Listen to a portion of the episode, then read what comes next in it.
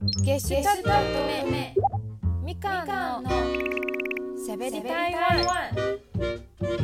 北海道スパークルリスナーの皆さん松尾さんおはようございます。早安スパークルスーパークールセレクション今週は私台湾在住のバンドゲスタルト乙女のボーカルみかんが台湾の音楽文化グルメなど今の台湾情報をお伝えします。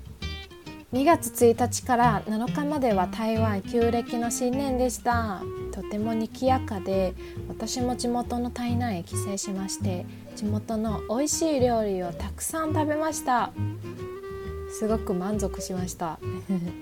えー、さて今日はですね2月14日ですので世の中はバレンタインデーですね。以前は七夕は中華圏のバレンタインとして紹介したことがあるんですけれども2月14日は台湾でも西洋のバレンタインとして過ごします。お祝いするにはレストランで美味しいご飯を食べたり映画を見に行ったり手作りのカートやデザートを恋人に送ったりします。今回のしゃべり台湾は私みかんがバレンタインにぴったりの台湾式バレンタインプレイリストを選曲して皆様にお届けします。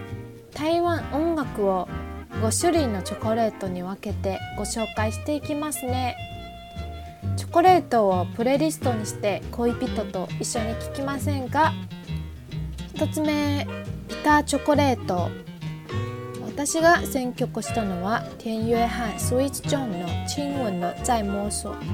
とパイシェ少年とユペイゼンの聖夜地の2曲です。この2曲は大人で少し苦い気分と甘い雰囲気で恋を楽しめるような感じでしてピターチョコのような感じでしたので選曲しました。続きましてホワイトチョコレート、えー、私が選曲したのは多多とイージェの走建国路回家但后座少了你この二方はアコースティック形式のユニットで台湾の若い世代のアーティストです。音楽の表現の仕方はとっても純粋でこの純粋な恋心は白い表面のように優しく内心を包むようなホワイトチョコのように感じましたのでこの曲を選曲しました続きましてミルクチョコレート私が選曲したのはベイク小姐の「你愿意跟我一起走吗?」と DSPS の「Catch Me Baby Come and Die」この2曲を選曲した理由はそれぞれ優しくて滑らかな歌声でミルクチョコのようにチョコとミルクでいいバランスをとり口当たりがよく滑らかで落ち着く恋と感じましたので選曲しました。続きましていちごチョコレート。私が選曲したのは EVA4 の「幸運泪」と五月天 Mayday の「私奔到月球」この2曲を選曲した理由は、えー、曲の歌詞がいちごの風味のように全体を引き立てるように甘酸っぱい恋のようないちごチョコのような雰囲気だと感じましたので選曲しました。最後に洋酒入りのチョコレート。私が選曲したのは馬念先と 9M88 の「你朝我的方向走来」とゲシュタルト乙女の「不知道」という2曲です。この2曲を選曲した理由は曲調はアルコールの魔法で、えー、恋に酔いしれて洋酒入りのチョコのような雰囲気でした。ここで選曲した「ブーツター」は私たちゲストルト乙女のセカンドフルアルバムに収録する予定の新曲です、えー、この曲も後ほどオンエアします。なんとですね今日はラジオ初オンエアとなりますのでぜひお楽しみに。本日紹介した台湾式バレンタインプレイリスト「チョコレート」をそれぞれ代表する曲は、えー、プレイリストとして後ほど Twitter にアップしますので是非好きな人バレンタインを一緒に過ごしたい人と一緒にお聴きください。また「某ツータオ」がリリースできましたらプレイリストにも入れますね。続きまして今年の、えー、バレンタインの翌日は台湾の祝日です。皆さんご存知でしょうか？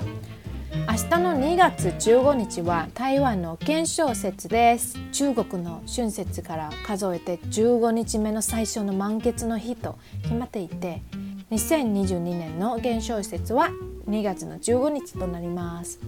春節は日本の正月のような風習ですが新暦の新年を正月として祝う日本と違って中国や台湾香港などでは旧暦の春節を正月として祝います。そして元宵節の日に食べなくてはならないものがあります。それは何かというとあんが入ってるお団子です。呼び名は元宵か単元などありますが台湾の方は単元と呼ぶことが多いです。単元はもち米粉でお団子を作って言って浮き上がってきたら出来上がりです。中にごまあんやピーナッツあんを入れるデザートになります。昔はですね、えー、ごまあんやピーナッツあんしか売ってませんでしたが今ではいちご味抹茶味